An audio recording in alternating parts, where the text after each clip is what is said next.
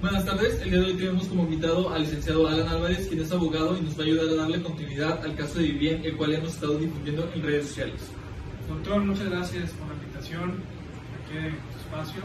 Eh, soy abogado, tengo una maestría en amparo y soy especializado en materia familiar. Aquí es muy importante también el saber cómo vamos a reaccionar, o cómo vamos, cómo vamos a reaccionar la sociedad, ¿sabes? Y sobre todo la familia, en este tema de, de. Ok, como abogado, ¿qué consejo le daría a las víctimas de violación? Eh, denunciar inmediatamente es lo es denunciar. ¿Cuáles son los pasos a seguir o la serie de pasos para establecer o llevar a cabo una de- denuncia? Primeramente, pues aquí en Jalisco existe un centro de justicia para las mujeres. Debes de presentar eh, aparte, dar los datos de los hechos. Eh, también ahí van a por varias áreas, cuáles son médico, bueno, salud, y. Penalmente existe una diferencia entre si se denuncia poco tiempo de llevarse a cabo el delito o incluso meses o años. Eh, sí, ¿por qué? Porque si denuncias en un año o en un mes, eh, ya va a ser más difícil. ¿Por qué? Porque del hecho de los indicios se puede ¿sabes? Como el semen, el cuerpo interior, eso se va. Entonces, si, si denuncias inmediatamente, ya teniendo todos los argumentos o los elementos, al fin de cuentas, mira, el delito de abuso sexual no tiene prescripción. Puedes denunciar así que tengas 50 años y puedes hablar o puedes denunciar, pero es más lento el proceso. Más que nada porque es el proceso de investigación. ¿no? Exactamente. Ok. ¿Qué opinas sobre el tema de la revictimización por el cual cada víctima se tiene que, tiene que estarlo viviendo o afrontando cada vez que le piden que vuelva a declarar? Ok, entiendo. Mira, es muy importante aquí también el sentir de la persona.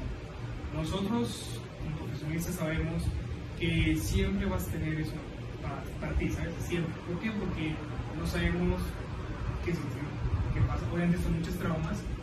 eh, y es por eso que nosotros, como servidores públicos, ya sabemos, o mejor dicho, no podemos recordarle eh, el- cómo fue, ¿sabes? Claro. Cómo fue el abuso.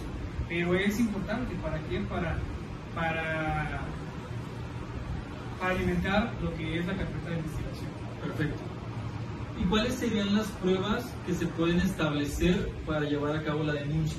Las pruebas, bueno, aquí es el ADN, el semen, la ropa interior, eh, también tus testigos, tu, este, tu pase médico, tu pase psicológico, entre otros. Perfecto. Una vez que se presenta la denuncia y las pruebas correspondientes, ¿qué sigue? Bueno, aquí notifican al agresor y si en caso de que no lo encuentren, se abre una orden de captación a hacer. Perfecto. ¿Algo que quiera agregar como consejo este, que crea importante sobre este tema para las personas que nos están viendo? Sí, mira, es muy importante que ninguna persona, sea mujer, sea niño, sea eh, adulto, sea hombre, no debes de callar.